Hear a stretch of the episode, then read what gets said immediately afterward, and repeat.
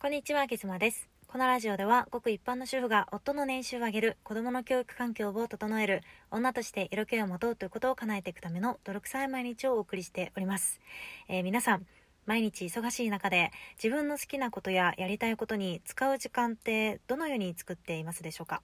私はもっと自分のやりたいことに時間を割きたいと思っていて新年度に入ったっていうこともありますのでこれを機に自分の生活リズムを見直していましたえ見直し方法はというと1週間の自分のスケジュールをもうひたすら記録していくんですよ。めちゃめちゃ めんどくさいんですけれども私の場合は紙に記録をしていました、えー、目的のためにいらないものとかやめたいことを全て、えー、記録してもういっぺんにやめるみたいなことを決めております。でなんでやめるかというと私はね無駄なこととかもう食ったらねえなーみたいなことに時間をどんどんどんどん割いていきたいんです、えー、なぜなら、うん、自分のね最近の結果を見ても、どうやらね、その方が良さそうなんですよね。例えば、え今運営しているコミュニティの井戸端会議というものがあります。そちらも、実は、え友人と無駄話をしている中で、なんかこういう、ただただ雑談で、ただただ話して、アイディアなんかを垂れ流しできるような場所が欲しいねっていう話から、え生まれたのが初めでした。また、え多くの人がね、来てくれて楽しんでくれた企画を思い出すと、え、皆さんご存知の愛してるゲームとかね、もう本当にね、食ったらね、みたいな企画なんですけれども、えそういったのも多分、え、全部無駄話から生まれたものなんです。音声配信であれば再生回数だけを見ていてもこれはねでも上げ妻の色だからかもしれないんですが、えー、机の上で頭を抱えてう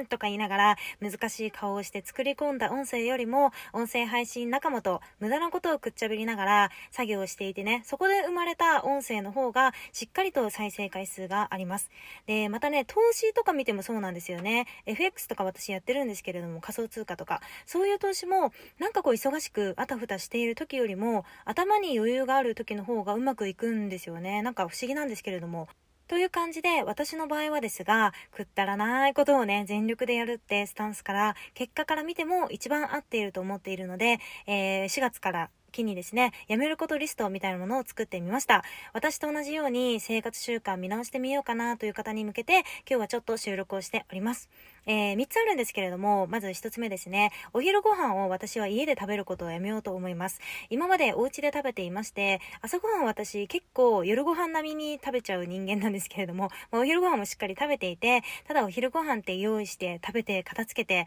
えー、食べた後スマホとかも見ちゃうし、なんだかんだ30分間ぐらい無駄にしているる気がしていて、まあ、どうせ一人で食べてるのであれば、朝ごはんも山のように食べるので、もうサクッとね、おにぎりとかパンとか、えー、移動中の車内で食べようというふうに思いました。もうね、優雅にね、ママ友とレストランでランチなんてね、不要なんですよ。もう時間もお金も無駄なんですよ。もうね、強がってるんですけれども、そもそもあげ妻にはママ友がいないということで、はい、次行きます。えー、二つ目に、家での作業をやめようと思っております。私のお家は一軒家でね、2階建てなんですけれども、えー、夫ちゃん自営業でお家で仕事をしていまして、2階で彼は仕事をしています。私は1階の別室で仕事をしております。なんですが、木造建築物っていうこともあって、2階のね、夫ちゃんの足音とか、電話の声とか、うーん、なぜ、なぜか謎に何年も続いている咳払いみたいなものがずっと聞こえるので、もうね、早くね、外で事務所借りてなんて言ってるんですけれども、なかなかね、家が居心地がいいとか言ってるから、もう私が出ていくことにいたしました。出ていくって言っても大げさなんですけれども、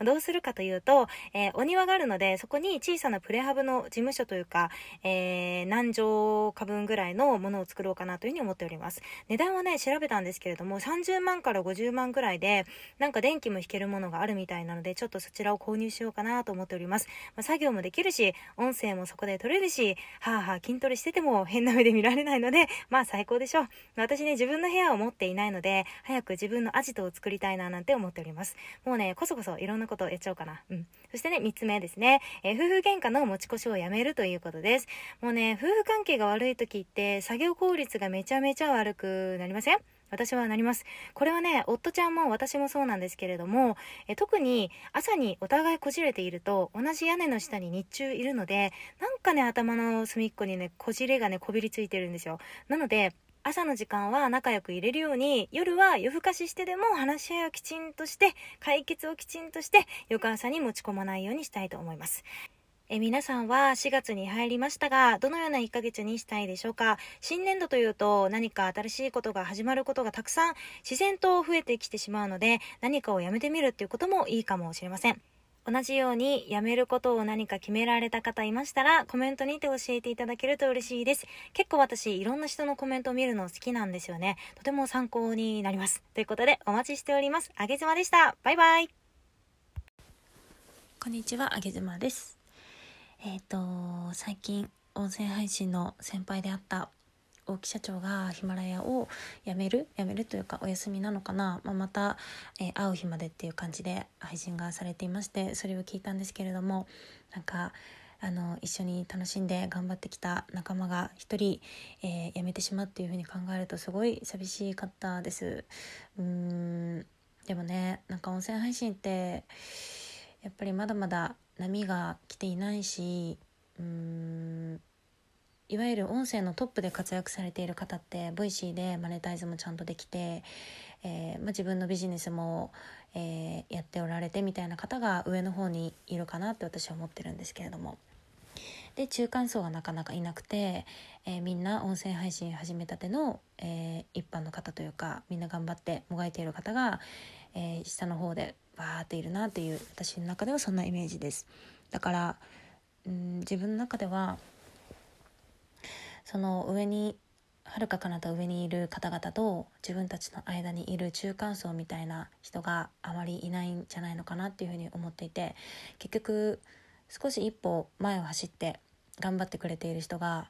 いると自分もじゃあその人と同じように頑張ろうとかその人が今回こういうふうに例えばマネタイズできたから自分もそこをまず目指してみようとかちっちゃな目標を掲げて頑張れたり楽しめたりうん一緒になって何かやらせてもらったりできると思うんだけれどもなかなか音声ってそこまでまだ人がいないっていうのもあるし、えー、中間層がいないっていうのはすごく大きいだろうなというふうに思いました。特に、ヒマラヤの方はね本当に難しい戦いでうん多分仲間がいなかったら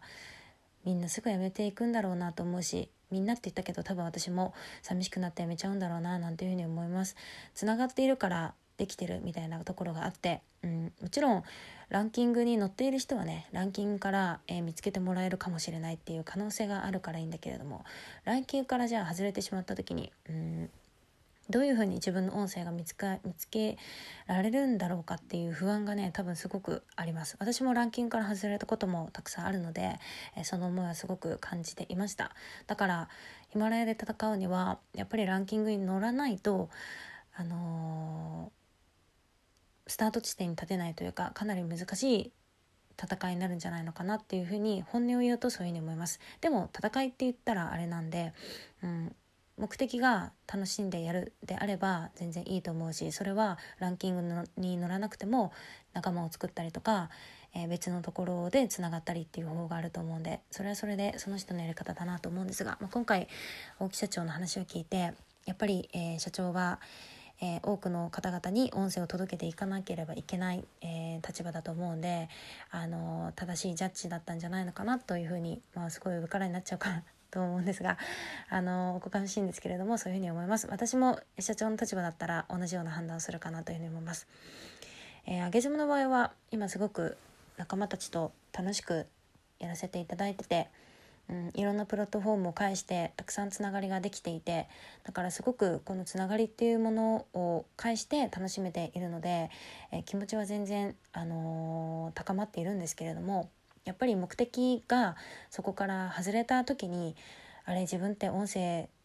を何のためにやってるんだろうというふうに思いかねないなというふうに思ったので今この気持ちをつらつらとお話ししています、えー、皆さんはどうでしょうか？自分の音声をやっている目的がうんお金とかうん、まあ、マネタイズですよね。マネタイズとかあとは、うん、認知度を高めたいとかね、えー、いろんな人をいろんな人をまとめて、まあ、権力というかいろんな人をまとめていろんな企画をしていきたいとかもしくは自分の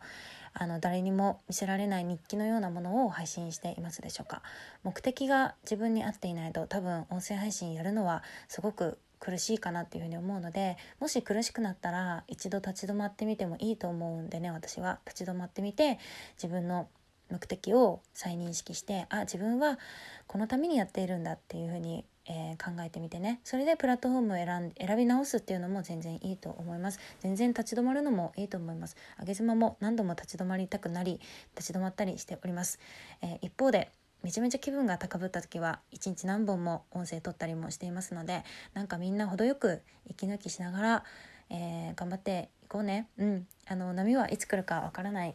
ですよね。正直ね。誰にもわからないけれども。でもなんかやっぱりどっかでじわじわ来てるんじゃないのかなっていう感覚は私は持っております。皆さんはいかがでしょうか？ということでなんか仲間がうん少し遠のいてしまうっていうのは寂しいですけれども社長は YouTube の方でもすごく精力的に頑張っておられるので私も YouTube に遊びに行きたいななんていうふうに思います。ということで皆さんまたお会いしましょう。バイバイ。